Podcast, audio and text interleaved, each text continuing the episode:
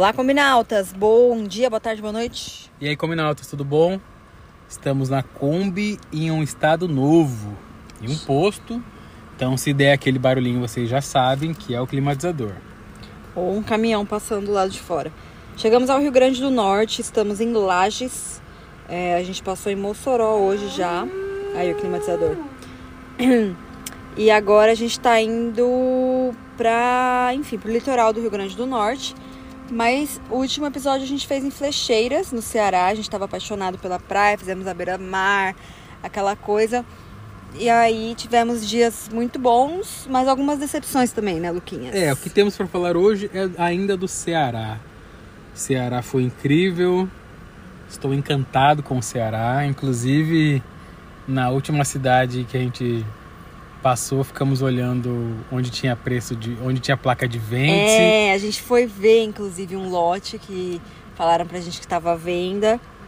E a gente gostou, só que o lote que a gente viu não era, não tinha vista pro mar. E a gente tinha visto o, vários outros que tinham vista pro mar. Então a gente ficou mais tentado nesses outros. Aí tiramos fotos de várias placas de vende Fala aí de onde a gente tá falando, a gente nem falou o nome da cidade. De Capuí, no Ceará. De Capuí. Aí a gente olhou vários lotes, assim, que tava de vende-se. E assim, pra dar pra entender. Capuí, a praia fica embaixo. E aí você tem, tipo, uma ladeirinha. Aí tem as, pra... as casas ficando embaixo. E tem, tipo, uma ladeirinha que tem a parte de cima. E nessa parte de cima tem a... umas casas que ficam um pouquinho mais longe. Mas tem uma vista muito linda do mar. E é, foi esses que a gente viu mais, assim. Não, e uma hora eu tava, eu tava trocando ideia com os pescadores lá, falando sobre a vida e tudo mais, até filmei um pouquinho, logo logo sai no nosso Instagram. E aí um deles falou: Ah, eu tô vendendo minha casa, você não quer ir lá ver? Aí me levou na casa dele, pô, de frente pro mar, cara. É só atravessar a rua, você tá na, com o pé na areia, assim. Mas não vai rolar, né? Enfim, foi um sonho breve que nós tivemos. Ah, não sei. A gente guardou os números. Eu acho que os lotes. A casa é bem mais cara, né? Porque já tá montada e tudo mais. Mas eu acho que os lotes é bem possível, assim. Se for aquele preço que, a... que falaram pra gente, É, né? pensando tanto no investimento, né, para você ter aquilo lá que com certeza vai valorizar. A gente vê que tá tendo um crescimento imobiliário lá e tudo mais. Sim, sim. É, enfim, não sei, mas, Mas, isso é só um visita, indicativo. né? A gente estaria, tipo, longe, pra... teria que vir, tipo, uma vez por ano. É, para vir para cá é, é mais difícil, porque é bem longe de Cuiabá e a gente teria que planejar tipo para vir nas férias do fim do ano e a gente ficaria meio preso, né? É, a gente gosta de conhecer outros lugares e tal, e ter que vir pra cá, ter que vir, né? Ai, que sofrimento. é. E falei dos pescadores, lá é uma vila de pescadores.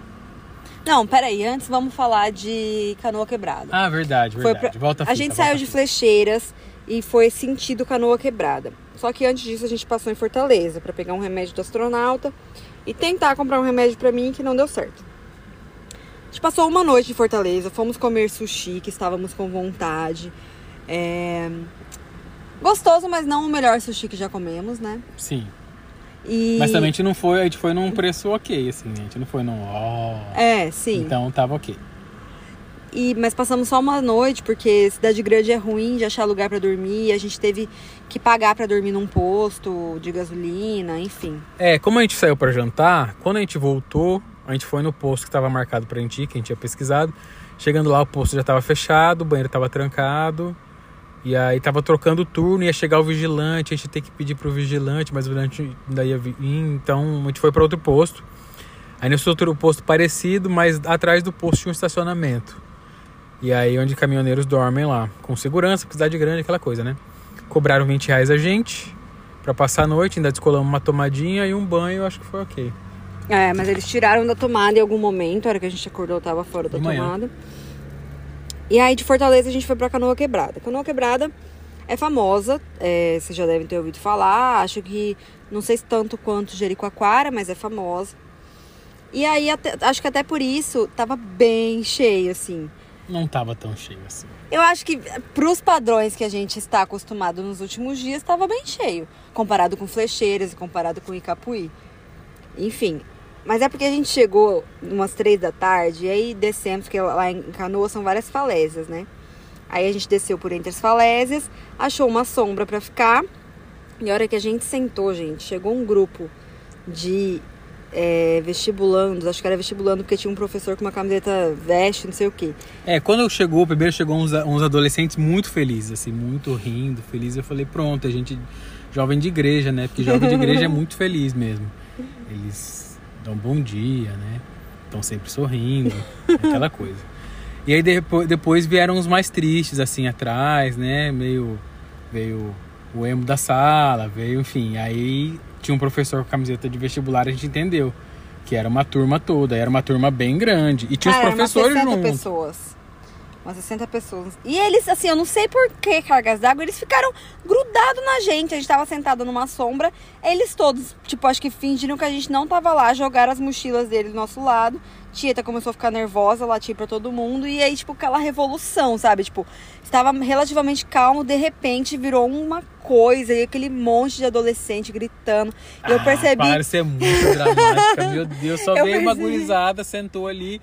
Metade foi pro mar, metade ficou conversando, depois ia outro. Mas eu percebi o tanto que eu tô ranzinza, porque ai, começou a me irritar aquele bando de gente. Aí o Lucas Mira falou: quer ir mais, ir mais pra lá? Eu falei: quero. Aí a gente saiu, porque eles pegaram uma bola e começaram a jogar vôlei em cima da nossa cabeça. A bola veio umas duas vezes em cima da Tieta. Aí a gente falou: não, vamos pra lá. Eles, tipo, estavam quase expulsando a gente, sem dizer nada. Aí a gente foi pra outro Claro canto. eles estavam vivendo a vida deles. Aí a gente foi pra outro canto, aí melhorou um pouco. Mas mesmo assim, ai, a- o mar muito bravo também, não dava pra ficar muito lá dentro, que o mar puxava. E aquela garotada lá. Aí de repente eles foram embora, largaram um monte de lixo pra trás na areia. Eu fiquei muito irritada com isso, cara. É, eu fiquei irritado Garrafa também, mas foram três garrafas. Mas eu fiquei irritado, sim. Três Ah, garrafas e, e um monte dois de coco. coco. Não, era mais, não eram dois. Era um monte de coco com um canudo dentro. Beleza. Porque se fosse só o coco, o coco é perecível. É perecível não, é Biodegradável. biodegradável. Mas tinha canudo dentro. Vai matar Não, e tinha os professores junto lá, cara. Sim, e eles indo embora, eu olhando assim, tipo, eles vão largar isso pra trás E mesmo. aí foram indo e levantando e as garrafas foram ficando. Eu não, o professor vai pegar, alguém vai pegar. Foram embora. Veredito. Podem passar no vestibular, mas foram reprovados no vestibular da vida e da cidadania. Isso aí. É, Enfim. Bom, aí a gente subiu pra tomar banho. Ah, Peraí, vamos tomar ó, banho. Mas a gente também achou lá uma praça com uma vista maravilhosa pro, Sim, vista pro mar, um perfeita. ponto alto, com tomada. E ali perto tinha uma torneira também. A gente não sabia que tinha Mas torneira. depois a gente ficou sabendo. Tá, a gente soube no dia seguinte. Nesse dia a gente subiu e falou, vamos tomar banho. Colocamos a lona pra tomar banho.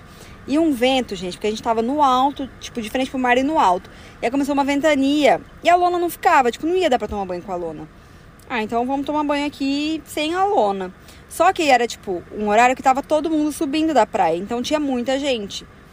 Então, meu, não era um lugar escondido que dava pra eu tomar um banho, sabe? Lavar o que precisa ser lavado sem ninguém olhar. Então aí, tipo, eu fiquei irritada porque eu não ia conseguir tomar banho direito.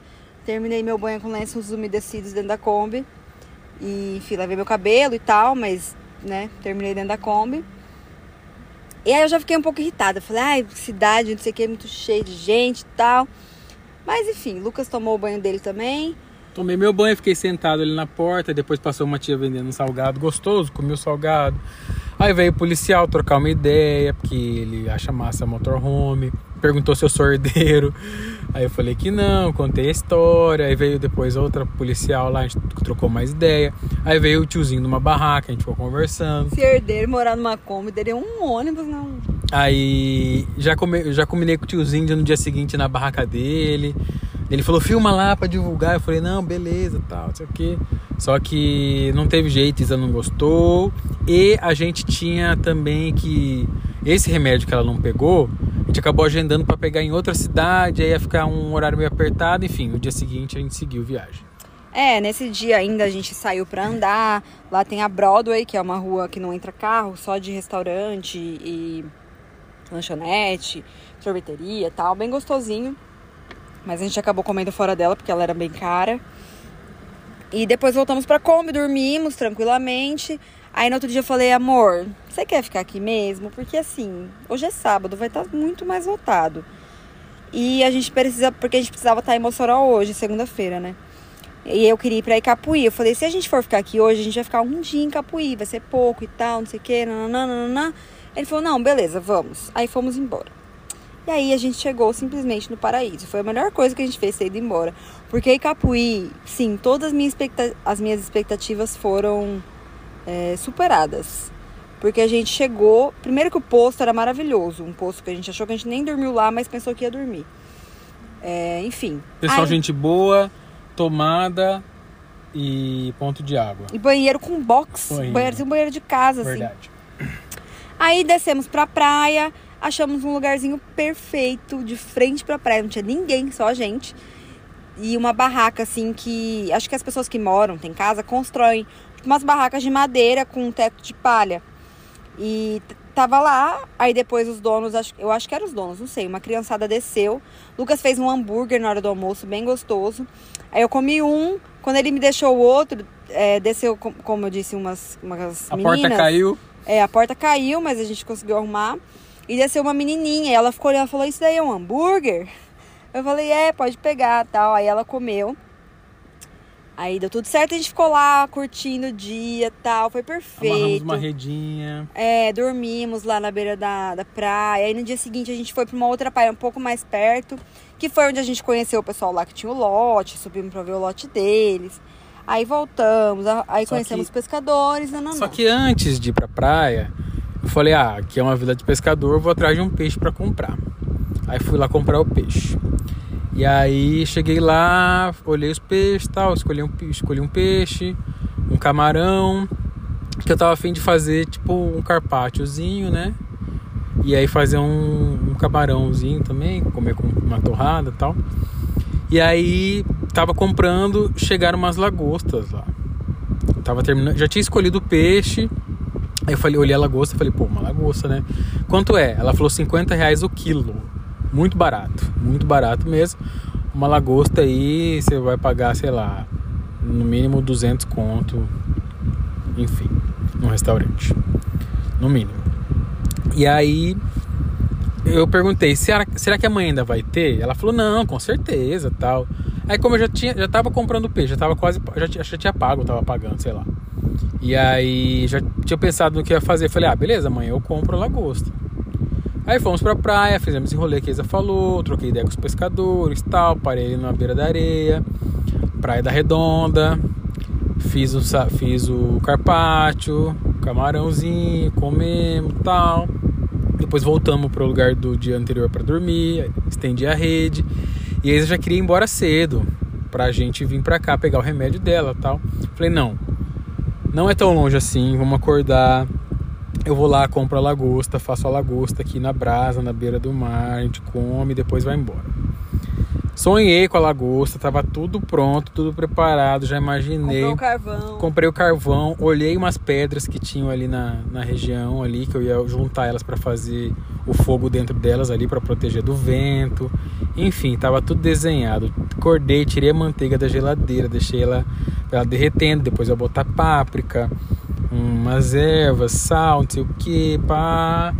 Cheguei na peixaria, falei, oi, vim comprar lagosta. A mulher, ah, vendi tudo. Falei, vendeu tudo. Ela falou, vendi, vendi. O rapaz veio aqui comprar, vendi. Tinha 7 quilos, vendi tudo.